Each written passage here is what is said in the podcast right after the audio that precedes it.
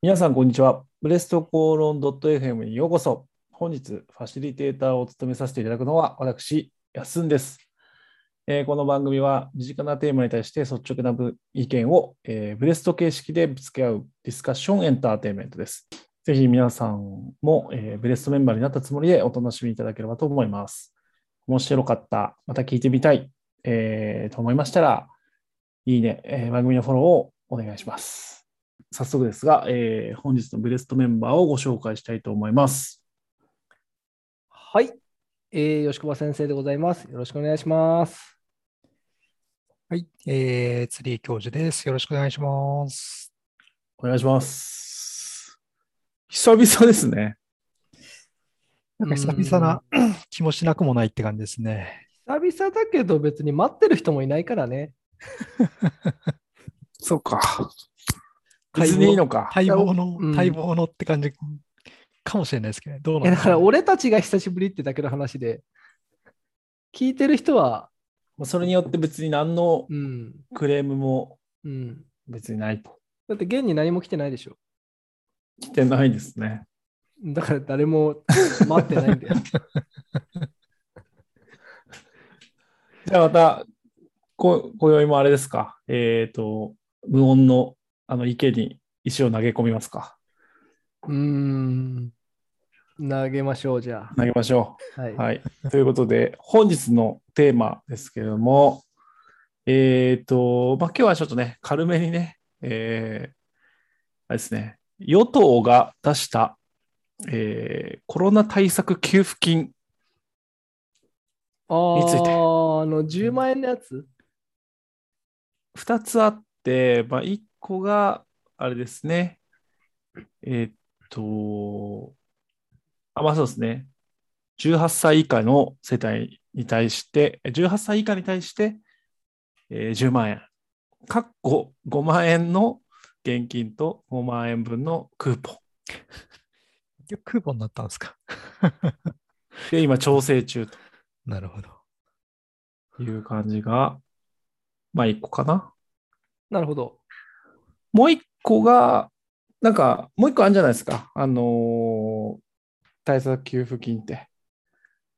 あの、だからあれでしょ？あの、お金貸してくれるやつを上限まで借りた人が、そうそうそうう。ん、あのーなんか結局、数千億円、ちょっと数字まで覚えてないけどさ、数千億円予算として、えっ、と、用意してたけど、実際給付できたのが、支給要件が厳しすぎて、なんか、数,、数億円みたいな、そういう話。1割ぐらいとかってやつですよね。あれだっけ、なんか社会保障協議会かなんかに行って、駆け込んで、なんかお金貸してくださいって言って、上限まで借りて、で、さらに返す目処がないみたいな場合は、それが給付になりますみたいな、そんなやつだっけ？それですあれじゃないですか、無利子無担保のやつを上限まで借りた人、何回かやったやつですよね。多分ね、無利子無担保って言ってたやつはあれじゃない、ほほあの事業者向けじゃない？それ。あれ、事業者向けなんでしたっけ？で、あー個人のやつも無利子無担保なのかな？あの、要は生活資金として本当なんかわずかな金額だけど、な何何十万かな？ぐらいを貸しますみたいなやつかな。うんだってあれですよね、菅さんがあの緊急事態の時に あのお金がなかったら借金できますよって言ってたやつですよね。そうそうそうそうそうそうそうそう。お金がない人から借に借金させるっていうやつね。最大。なかなかすごかったですか？らで、ね。だからもうそれででも返済目処が立たなかったら、それをまあ、その給付に切り替えますよみたいな感じじゃなかったっけ、確かになんかそんな話だったよね。うんただ、そのそこまで追い込まれた人が、その手続きにえっちらおっちら言って、こう、いつ振り込まれるんですか？とかってやるっていう、なんとも悠長な制度ですよね、あれね。そうですね。しかも今回もそれを今議論してるって感じですからね。うん いやいや、そんなことしてたら、そうそう。年や年明けまで大丈夫なのかしらみたいな感じですよね、そういう人とか。なんか特に前者と、まあ、後者の話と前者の話と、まあ、前者で結構今回炎上したのが、あれですね。なんか、所得制限っていう話と、あとは、えっ、と、マイナポイントっていう、マイナンバーカード経由の付与っていう、なんか、2つが結構炎上してましたね。うんうんうんうん。なんか条件つけんなよみたいなね。やつね。そう、うんうん。どうどうですか、これに対して、皆さんは、お二人は、どう感じました？この時だけなんか所得制限つけて、まあ所得制限つけるのはいいですけど、なんかつける所得制限が確かなんか960万とかですよね。うん。うんなんかこういう時だけなんか所得制限を割と高めに置くなと思いましたけどね。ああ。だったらね、普段のそのね、あの困窮者支援みたいなのとか、まあそういう時も960万とか、その辺にすりゃいいのに、なんか200万とかそんな感じじゃないですか。うん、確かにね。なねあの、ちなみにこれ、多分私もらえるんですけど、960万いってない。そんな高級取りじゃないですからね、私。ま あ、だ給料自分で決められるやつじゃないですか。やいやいやいや。私、低所得者なので、もらえちゃうんですけど、コロナで困窮してるかっていうと、うんそうではないと思いますね。やや儲かった。うんいや、儲かってはない。まあ、被害はありましたよ。それはでも会社の話なんで、ああ、なるほうど。個人とはあんまり関係ないですよね。うんで、しかもこれあれだよね、確かあの、あの、同一世帯の場合、こう、奥さんが800万年収あって、旦那が900万円でも、世帯で見ないから両方ともクリアってことで支給されるみたいな話だったよね、確かこれね。これはまたそれが炎上ポイントの一個で、世帯主で見ますと。奥奥さんが高級取りだともらえちゃうってやつですね。例えば、950万円の、まあ、奥さん専業主婦で0円。これは、えっと、あ、ごめん、えっと、960万円か。900仮にね、960万円で奥さんゼロだと、これもらえません。なんだけど、えっと、仮に950万円旦那。で、奥さんも950万円。この場合は、えっと、合算すると、えっと、1900万円年収なるんだけど、あ、これもらえますと。でもこれさ、世帯主がどっちかっていうのって、確か言ったもん勝ちだよね、これ。あれじゃない？戸籍謄本上じゃない？の世帯主って。そしたら奥さんが何千万稼いでてもいいってこと？旦那が800万だったら。そうだと思いますよ。ああ、そういうことだね。まあちょっとね、それはどうなんだろうっていう、まあ、いや、それ多分、あの、本来は、そのせ所得が高い方を世帯主にするとかなのかな、ちょっと意味を、ちょっと分かんないけどね。まあ、世帯主っていうのは何何かとか議論し始めてもちょっとあれだけど、ちょっとなんか抜け穴が多そうな気がするけどね。抜け穴多い割にいろんな制限してるみたいな。子供がいない困窮者は救われないみたいな。そういうやつね。うんそうね。なんかだから、困窮者ってさ、困窮してるがゆえに、その子供さえ作れないみたいな夫婦だっているじゃないですか。まあコロナ関係なくね。うん。だから、都心なんかだと子供を持つっていうのは結構贅沢な話だからね。うん。うん。そういう意味だとね、なんかこう、どっちつかずというかね。これね、なんでこれ炎上してるかって、安ん的にはどういうふうな考察をしてます？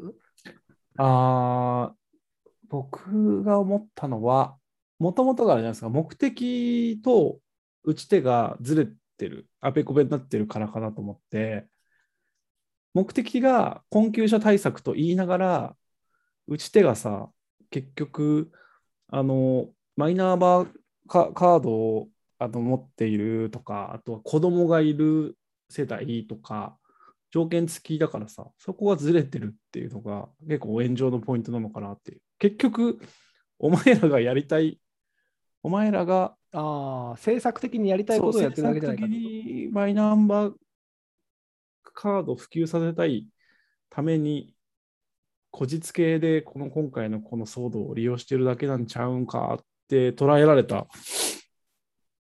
じゃねえかなっていうのがちょっと炎上一個かなと思いますけどね。うーん。表面と。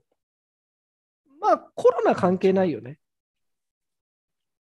コロナ関係ないコロナは関係なさそうだっていうのは、なんか多分、みんなこう思ってるところよね。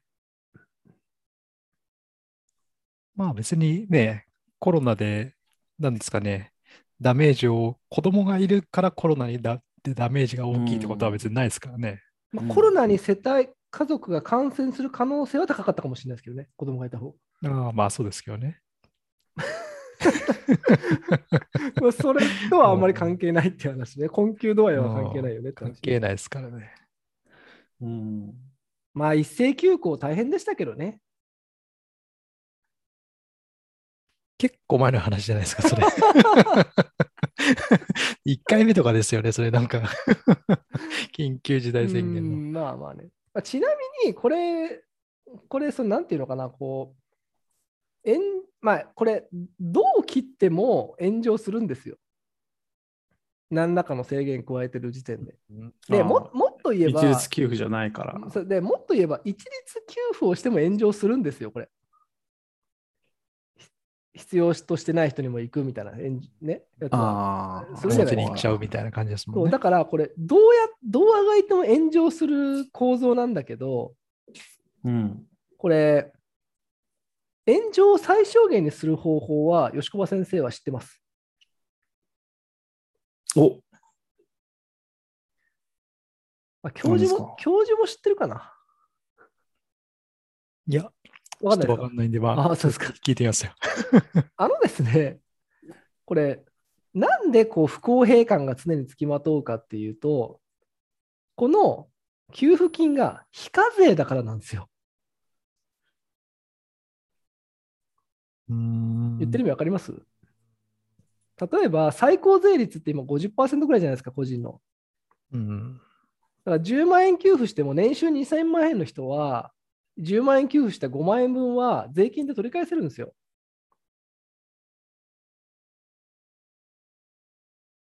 だけど、非課税世帯には10万円、そのまま10万円所得になるわけ。課税所得にしたら。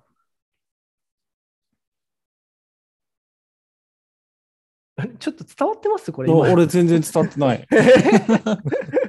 えっと、全然伝わってなかった。これね、あの、これななんでこれを私が気づいたかというと、うん、あの、私、あの、法人運営してるので、あの法人の給付金って結構もらったんですよね、このコロナ禍で。あの、事業停止した教室とかもあったから。ほうほうで、それでもらった給付金って、実は課税所得なんですよ、法人って。事業、事業用の給付金系ってほとんど課税所得なんですよ。うんつまり、売上なのね。うんうんということは、それ、売上として申告義務があるんですよ。うんだけど、対個人向けの給付金ってどういうわけか非課税なのね。うんあ課税所得なの課税にすると、確かに。確定申告で売り上げのところに計上しないもんねし。ないでしょ？で、ただもらうだけのお金なんですよ。まあ、これはほら、子育てのあの給付金とかとまあ同じような感じだと思うんだけど、あの、なんだっけ、あのい育児手当みたいなんだっけ、子供手当か。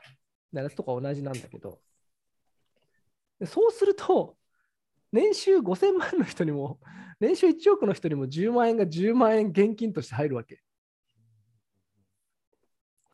ああまあ、課税にすれば、まあ、累進で持っていけるからっていううそういことで。話ですすよね累。進課税だから、高い年収の人からは一定額は税金として取り返せるんですよ。うんで、私が思うのはですね、はいはいはい。国がねよし。こよしこば案を今から話しますけど、うん。もうね、給付はね、10万円とか本当、もう意味ねえから、もうね、50万円とかやればいいんですよ。ああ。その代わり、給付する年の所得税を5%とか10%上げればいいんです、うん税率を。まあ、後からっていう案ありますよね、確かね。でただ、後からっていうのがどうやってテクニカルに取るかっていう議論が全然されてないと思うんだけど、よしこば案は、給付は手厚くやる、その代わり、その給付をした年の所得税率を上げる、暫定的に。所得税率上げちゃうんですか。でも、上げれば、いや、結局、所得制限するのと同じ意味合いになるじゃないですか。例えば、年収500万円を、その、制限にしたかったら、10万円給付だったら5%上げればいいのかな。うん。まあ、なんかそういう計算が成り立つじゃないああ。そっか。年収1000万だったらまあ 5%, 5でしょみたいな。そういう計算で。そうそうそうそう。うん、あでそうすれば、あの、本当に行かなきゃいけない低所得者には手厚くいくし、まあ、そうじゃない人にも給付はされるけど薄い給付になるっていう。まあ、そのちょっと税率の上げ方によっては逆にね、あのちょっと税金が高くなる層も出てくるとは思うんだけど、多分ね、そうするべきなんですよ。そうすれば財源的にも後で回収できるから大胆に出せるわけ。うんでしかも低所得者に確実に行くと。全員に対してやればね。これ結構いい案だと思わないですか？うん。なんでやれないんですか？やだからあ、俺は思うのはなんで課税にしないのかっていうことはすっごいクエスチョンなの。だって困ってない人はいいじゃないですか、別に税金で戻せば。まあ、税金で通る分が少なくなるからってことですよね。うん。困ってる人には。そうそう。で、これを多分ね、今50万って話したけど、例えばこれを100万円とかでやると、ベーシックインカムのあの社会実験になるんですよ。うん、うん、うん。やっすんがついてこれてない顔してるけど大丈夫かね？いや、いいよ、続けて。ああ、そうですか、はい。ベーシックインカムの議論ってあるじゃないですか、常に。え？ベーシックインカムの話が全然安刺さってない顔してんだけど。いやいやいや、わかるよ、ベーシックインカム。わかる？待望、待望論者だよ。え？あ、本当？うん。ちょっとベーシックインカムって何か教えてもらっていいですか、じゃいや、だから国から毎月お金もらえるんでしょ？あ。ああ、まあまあまあ、そうです。だから国がお給料みたいなものをくれると。うん。でその代わり、あの社会保障系も基本的には皆さん自分でやってくださいね、みたいな制度なんだけど、うん、うん。まあ、その一定のね、あれはこれってほら、あの考え方としては、富の再分配を行いましょうっていうところがあの大元にあるんだけど、でそれの、あのでもこれって本当にその制度を入れると、いろんなものを組み替えなきゃいけないから、社会実験をしないといけないんだけど、社会実験する機会ってないんですよ。まあ、どっか自治体でやろうみたいなな、まあ、なくはないですけど、まあ、相当大変ですよね。だけど相当そのそのその瞬間の実験期間の財源どうするんだとかいろいろかなり問題があるんでできないんだけど今みたいな有事のを利用して100万とかまあ100万ちょっといきすぎる、まあ、70万とか80万ぐらいでその代わり税率を上げますよと。で富の再分配をして、えー実質的にベーシックインカムと同じようなことをやりますよと。したときに世の中がどうなるかっていう社会実験は多分ね今ならできるはずなんだよ。うんまあ、でも、そこをするんだったらやっぱ100万ぐらい必要かなって気はしますけまあ、どね。でも本当の今、ベーシックインカムで議論されてるのって、確か7万とか8万円ぐらいじゃないですか。ああ、まあ、そっか、そうすると、うんまあ、大体それぐらいって感じですね。7万とか8万ぐらいが議論されていて、しかもただ今、社会保障は最低限残ったままの状況だから、まあ、50万ぐらいでも割とテストケースとしてはいいと思うんですよね、ベーシックインカムの。うん。で、これもし例えば2年半 ,2 年間やりますと、連続で。うん。その代わり1回目ちゃんと給付した人が、その確定申告をちゃんとやった人にしか2回目はないですよとかってすれば、多分申告もちゃんと率が上がるだろうし、で、申告するんですか？えだって、こあのほら、まあ、でも、あ課税所得だからね、課税所得だから申告しなきゃいけないうんから、まあ、これを企業を使うっていう手もあると思うんですよ。勤めてる人、会社が代行して給付するっていう手もあると思うんだけど、なんかね、それはね、やったらいいのになっていうのは思う思うんですよね、これを機に。なんかややるんだったらね、給付っていうことをやるんだったら、なんか大胆にそれぐらいやって、でただ財源的にも回収できる目処をつけてやるっていうのが、まあ、あのピンチをチャンスにじゃないけど、うん。割とこう、なんていうのかな、その、給付して、それがちゃんと必要な人に行き渡って、かつ社会実験も一緒にやって、まあ、あの何かしら次の政策につなげるみたいなのはそ、そういう方がいいかなっていうのは、これ、よしこバーンですね。うん実験か。まあ、確かにその課税所得にすると、うん、そうなんですよね。その確定申告になるじゃないですか。で、まあね、今、社会社員って、まあ、基本的には割ともう年末調整、まあ、企業側にやっちゃってもらっているわけですよね。うん、だからそこの年末調整にを多くやってる人にとっては、なんですかね、確定申告をするっていうところのこうハードル結構高そうな感じですよね。まあでも例えば、あの会社経由でもいいと思いますよ。例えばこの前、ほら、あのあれがあったじゃないですか、あのお医者さんあ、医療従事者向けの慰労金って支給されたじゃないですか。うんうんうん知ってます？慰労金って。医療従事者とか介護従事者向けに慰労金っていうのが支給されたんですよ。よ。直接そのコロナに感染するリスクを負って、そういうね、じあの業務を継続して行ってもらったってことに対して、国が、まあ、少し数万円かな、1人当たり数万円の慰労金を出したんですよ。うんで、これ、事業者、事業所を経由して支給さしたんですよ。だからうちもやったんですよ。ああまあ、届け出が必要だからって感じですよね。あの結局その、そう、それで、で、で重複支給のないようにっていうので、いろんな工夫はされたんだけど、まあ、多分ほとんどなかったと思うんだけど、重複支給は。あのーやったんですよね。だからできるんですよ。しかもマイナンバーとか今あるからできるでしょ。マイナンバーカードなくたってマイナンバーはあるんだから全員に。うん。重複とは、まあ、重複、まあ、正社員、まあ、できるっちゃできるような気はしますね。まあ、その、企業側のその、年末調整の計算がちょっとめんどくさそうかなっていうところぐらいですかね。まあ、でもそこまでめんどくさくはねえでかな。も企業としては一律に支給するんだったらそこまでめんどくさくないと思うよ。要はボーナス支給するようなもんでしょ非課税の。うん。ううんん。まあ、下駄が、下駄が増えるっていう感じですかね、なんかねまあ、、そん計なに算上は。うん、賞与を支給する仕組みを持ってない会社ってあんまないと思うんで、でそれが非課税になりますっていうだけだったら、そんなにただお金をね、足して振り込むだけだったら、そんなにめんどくさくないと思う。そこに社会保障保険料がどうのこうのとか、あの住民税がどうとかって言ってくると結構ややこしい話になるけど、ただ足して振り込むだけだったら、そんな大したことないと思うよ。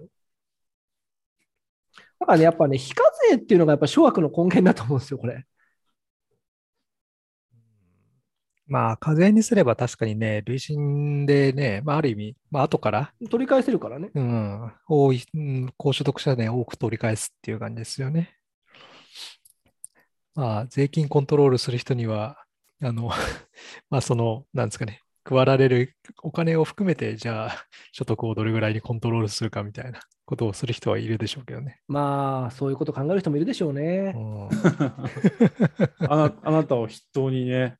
いやいやいや、私、会社経営者なんで、あの、給料そんな自在にコントロールできないですから、もう、秘書に届け出しますから、自分の給料。いやー、そっか、1年分のやつは、はいはいそうですよね。そうです。まあ、でももう2年目だ、2, 2年目だったらできそうですね。翌年はできます。いや、それはさ、別にな何の問題もないから話したからね。なんか、すごい問題あるみたいな言い方してるけど、別に、それ、ごくごく当たり前に普通にやることはまあまあまあ、そうっすけどね。うん。法律にのっとってやってるだけですから。まあでもなんか、す私はやっぱその課税じゃないっていうのの理由もいまいちよく分かんなくて、だって課税じゃないっていうのは、一律やったらそれは所得高い人の方がなんかちょっとずるいって思う人いますよね。うん。まあね、10万、まあ10万だったら、なんか1回で10万って別になんか大した金額でもないですしね。そう、その、そもそも10万っていう額をなんと、どっからどういうロジックで持ってきたんだろうなっていう。いや、結局前例主義でしょ。前回10万だったからっていう以外に理由はなないでしょ。うん。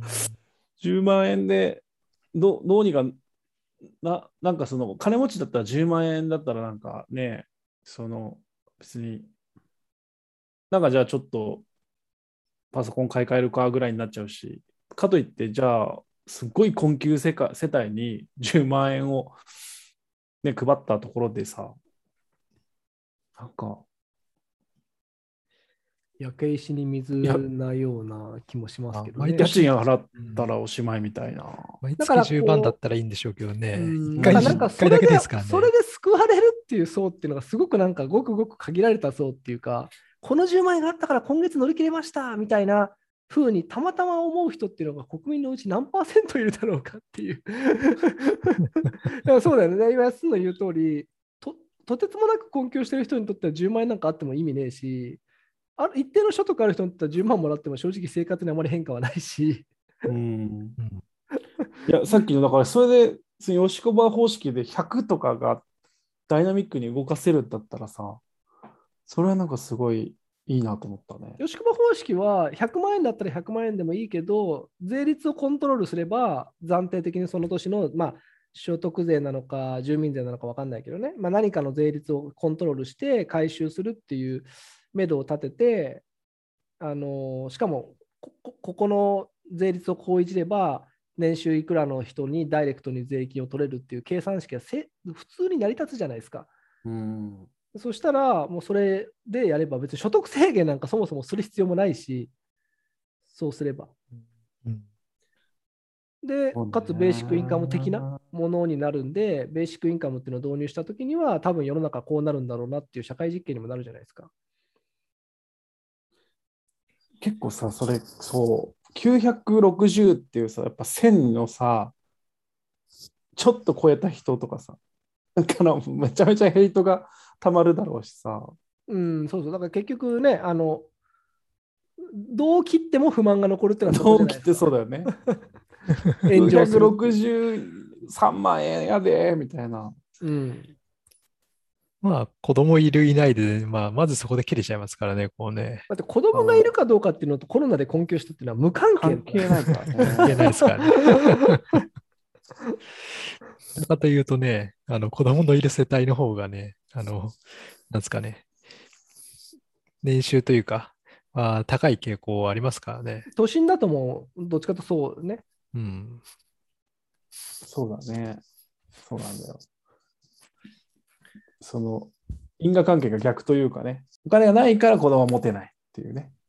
子供がいないからね、結婚もできないみたいな、なんかそういう感じもまあありますからね。うん、コロナ関連で、その持続化給付金とか、あの事業者向けにね、あと家賃支援給付金とかあったじゃないですか。うん、あれ全部課税所得なんですよ。事業事業者向けのやつって。であれって結構合理的で、要は事業で、まあ、もちろん被害があったから給付されてるんだけど、1年通じて見たときにはちゃんと利益が出てるんだったら、それをちゃんと納税で返してもらうっていうことができるわけですよ。まあ、あのあれって支給の要件が大体とある何ヶ月間とか1ヶ月間とか2ヶ月間とかが前年と比べて売り上げが劇的に減ったらあの危険だっていうことで給付しますっていうことで給付されるんですよね。だけど1年通してみたらちゃんと黒字でしたって言ったらその黒字からあの税金として回収できるわけ。うん個人向けのこういう給付金だけなぜか、なぜか非課税なんですよ。課税にすりゃいいのに。多分これもね、俺、なんか単なる前例主義なんじゃないかなって思うんだよな。個人向けとかっていうのはあんまやってないですからね、もともとね。でも、まあ古くは記憶にあるところだけだけでも、なんかほら、麻生政権の時に定額給付金とかやったじゃないですか。なんかありましたっけ？うん、あいや、あのほら、なんか多分リーマンショックの後だと思いますけどね。うん、リーマンショックの時に。なんかありましたね、確かね。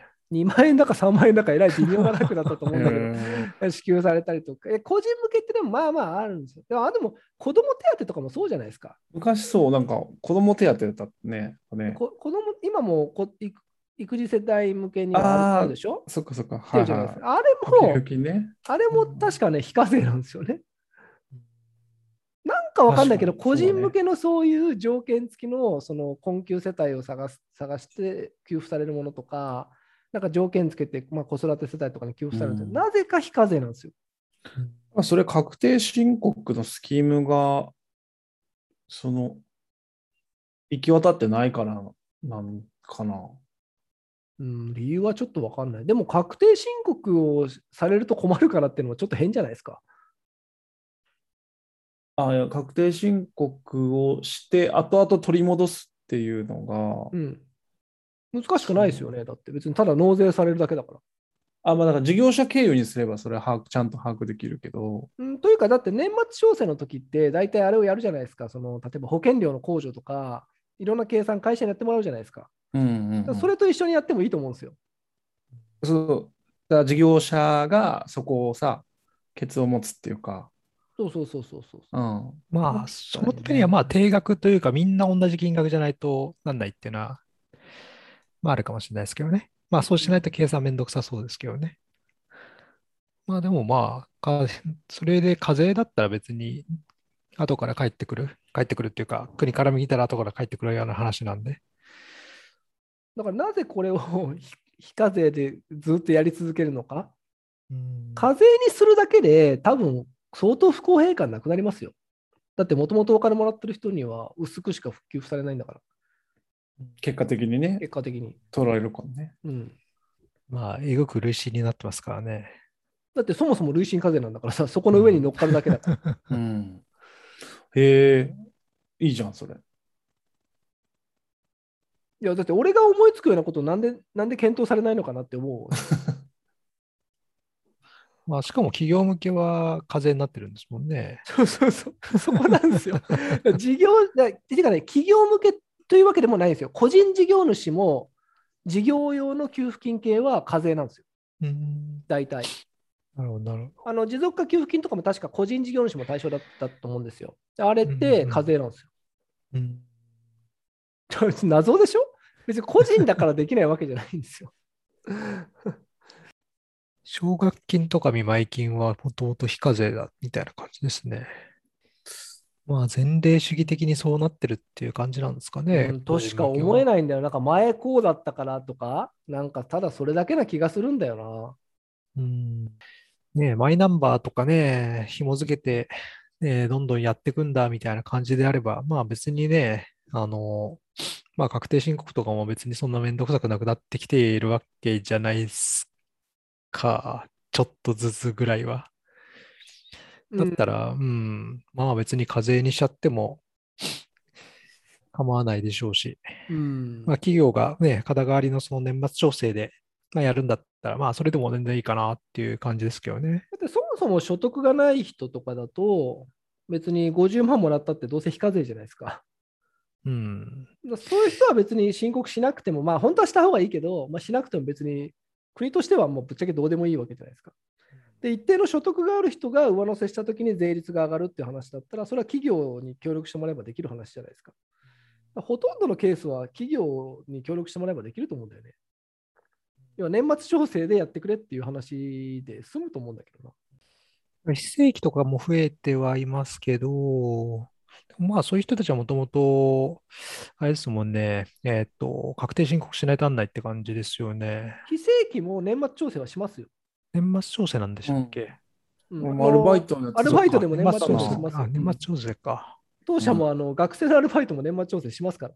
うんするとまあ、こぼれるところはなさそうかなって感じですかね。こぼれるところは、だから完全に自営業で潜りで営業してるような人が、その申告をまあしないみたいな、うんまあ、漏れるけど、それはどうやったって漏れるじゃないですか。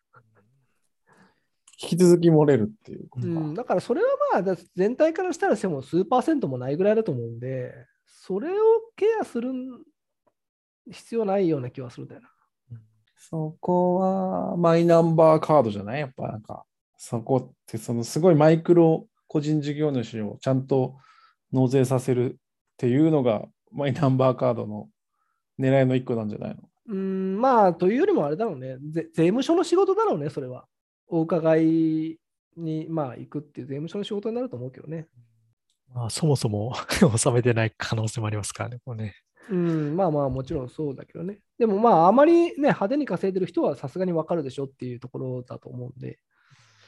うん、まあ、まあでもそれでね、不正がもしかしたらゼロではないかもしれないけど、いや、その今のよくわからない炎上されながら10万円を誰に給付するかもよくわからないやつと比べてどうかっていうとさ、コロナ対策とか困窮者対策っていう意味では、そっちの方がいいと思うんだけどね。そう選挙前とかさ、もうさ、すごい、あの、困窮した人に、一律の、みたいな、そう、しかも、早急な、みたいな、岸田さん、岸田さん、あの、国民に対しての話を聞き、丁寧な説明をする、やってますか？まあ、話を聞き、丁寧な説明をしているっていう感じはするよ。します？でも、お金は出さない。まあでも、公明党はね、ずっとその選挙中からも言ってたわけですからね、まあ、そういう意味では、公明党にとってはこう守備一貫してるんじゃないですか、こう。あまあ、公明党にとってはね、あの、あれじゃないですか、こう、創価学会婦人部っていうですね、地盤がありますから。最強の圧力団体です、うねん。うんまあ、婦人部であれば、やはり子供がね、いる場合が多いので、なるほあー確かに婦人ですからねうん、非常にそこに手厚くそうか、そうか。給付をすると。3万円って言ってて、ごめん、2万円でよろってなってるけどね。なんか、その小さいよね。なんか、あの、まあ、10万円だったらさっさと10万円出せばいいのになんか、なんで片方クーポンにするとかね。クーポンってなんじゃっていう感じですしね。本ってね。そうまあなんか、その貯蓄に回るのが、ちょっと防げるからそれで、みたいな。クーポンだったら貯蓄に回らないっていうのは一体どういう理屈なんですかね？まあ、次元的にこの期間じゃないと使えないみたいな、そんな感じにすんじゃないですかね。そのクーポンはでしょ？あクーポンはクそうじゃないですかーポンは。でしょそのクーポンを使って生活必需品を普通に買うだけじゃないですか。あ、まあだから、ずずれて、ずれるだけ、いや貯貯蓄を、自分の貯蓄とか給料を使わずにクーポンを使うだけの話でしょ。うん。それでなんで貯蓄に回らないと言えるのかがちょっと意味わかんないですね。貯蓄は増えると思いますよ。クーポンで配っても。結局さっきのレイヤーの話でね、その、本当に困ってるところと、そうじゃないところのさ、上の方はまあまあ、普通に貯蓄に回るよねっていうね。それはクーポンで配ろうが、現金で配ろうが、貯蓄に回るでしょ。まあ、それだけです本当に生活してる人だったらっていう感じですけど、まあ、そこまでの人はねっていう感じですからね。まあ、クーポンにしたりとか、あとはその所得制限つけたりして、こうね、手間がかかりゃ、なんかね、作業が増える感じですからね。そして、作業がふ増えれば、手数料が落ちて、えー電通さん、パソノさんがまた潤うと。ああまあ、確かにね、役人だけじゃでね、なんかこここまでコメントなことをできない可能性ありますからね。そんな面倒なことをするんだったら、一括給,、ね、給付して、課税にして税率上げた方がよくないですか？いやーなんか、最近さ、映画を見見てさ、これ系の映画でさ、あの社会保障系なんだけどさ、私はダニエル・ブレイクっていう映画が、2、3年前の映画かな。あのイギリスのその社会保障系の皮肉った映画なんだけど、全然政府がその年金出さないのよ。ね、年金っていうか、えっと、給給食手当みたいなの出さないの。給付を受けるためには、あの、電話で面接を受けて、みたいなのをやっていくんだけど、全部点数制になっていて、あの、あ、あなたあれですね、ちょっと普通に動けますね。じゃあ、えっと、マイナス5点です、みたいなので、その、どんどんマイナスされていって、結局、全然払わないみたいな。ハードルが高いのね。ハードルがクソ高くて、で、結局その査定をしている会社が、イギリスの政府がアメリカの会社にあアウトソースしてるん だよ。イギリスで困っている労働者あの人たちにお金を払わないためにアメリカの企業に、えっと、委託費をバンバン払ってるみたいな。おーなんかあれですね、こう、悪魔の帝国みたいな感じになってますね。結構それがなんかあの映画祭とかで賞を取ったりとかしてあれなんだけどさ、なんかそれ思い出したわ。結局、天通パソナを儲けさすお前ら。いや、だからまあ、よりシンプルでいい方法が、いや、わ別にヨシコバーンが絶対いいとは思ってないんだけど、うん、より今ある仕組みの中で、その、より目的にかなった方法っていうのは、あるんじゃないかと いそう気はするじゃないですか。まあね、まあ、どっかで切ろうとすると、ね、もらえる人、もらえない人がまあ出てきちゃいますしね、まあ、そうすると、こうね、分断だ、なんだかんだとか、まあ、世論もうるさくなりますしね。なんかね、後手後手な感じですよね。で、結果、なんか世論に押されて、いろいろ変えていくと、まあ、より複雑なものになっていって、まあ、だからそれを支給するためにはみたいな感じですかね。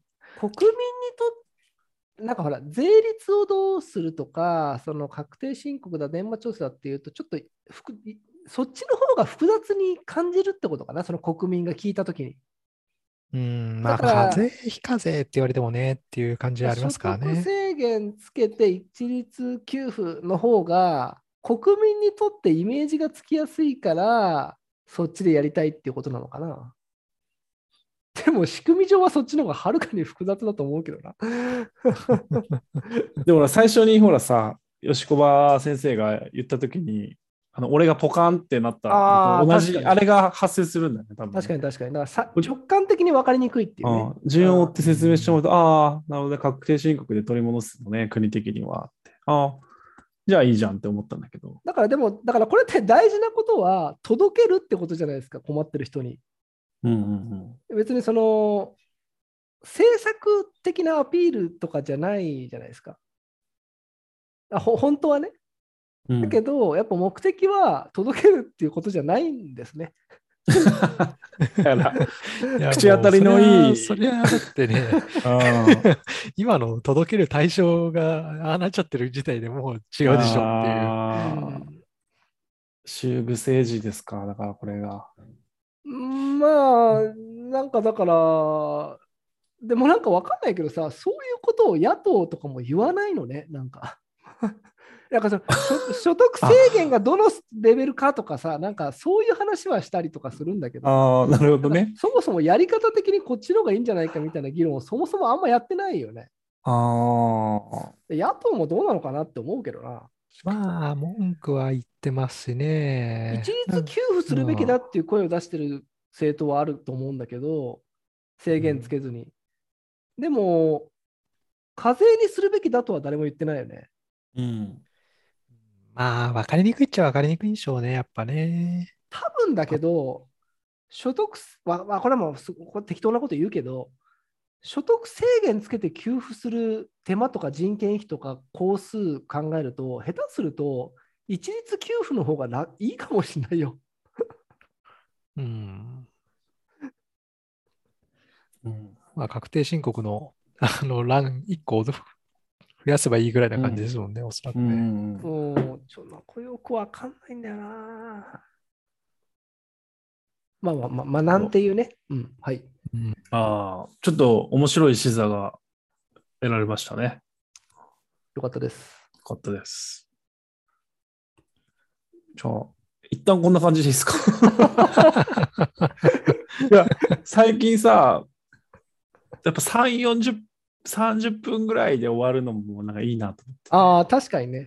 うん。1テーマ、1オピニオンっていうか。ああ、まあいや、いいんじゃないですか。うん、はい。いいまあ、編集しやすい感じじゃないですかね。安、うん、が楽したいからでしょ？違うのよ。いや、そうとも限らないか。まあまあいいじゃないですか。締めるときはもうサクッと締めましょうええ。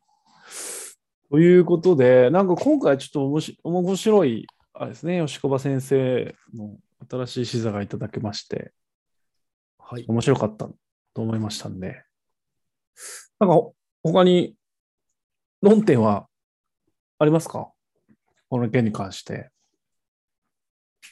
うん、この件については、まあ、すべてが結局なんか政治的なものだからな、あんまりこう合理的に真面目に議論してもしょうがねえかなっていう感じも あるからな。だって10万より20万の方がいいっていう根拠もないしね、20万より50万の方がいいっていう根拠もないしね。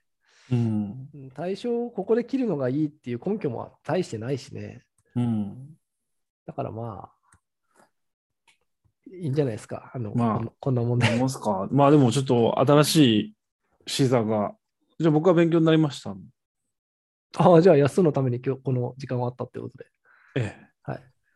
ということで、えー、ブレスト口論はですね、こういったちょっとあの、斜めの 視点からですね、言いたいことだけ言って帰って置いていくっていうですね、そういうあの、えー、言論空間となっております。ということで、論点は出尽くしましたでしょうか？そうですね。はい。教授もよろしいですか？あ、いいっすよ。はい。はい。ということで、皆さんも何かこの議論にですね、参加したいと、もしくはこういったことを思った、考えているってことがありましたら、コメント、おメッセージお待ちしております。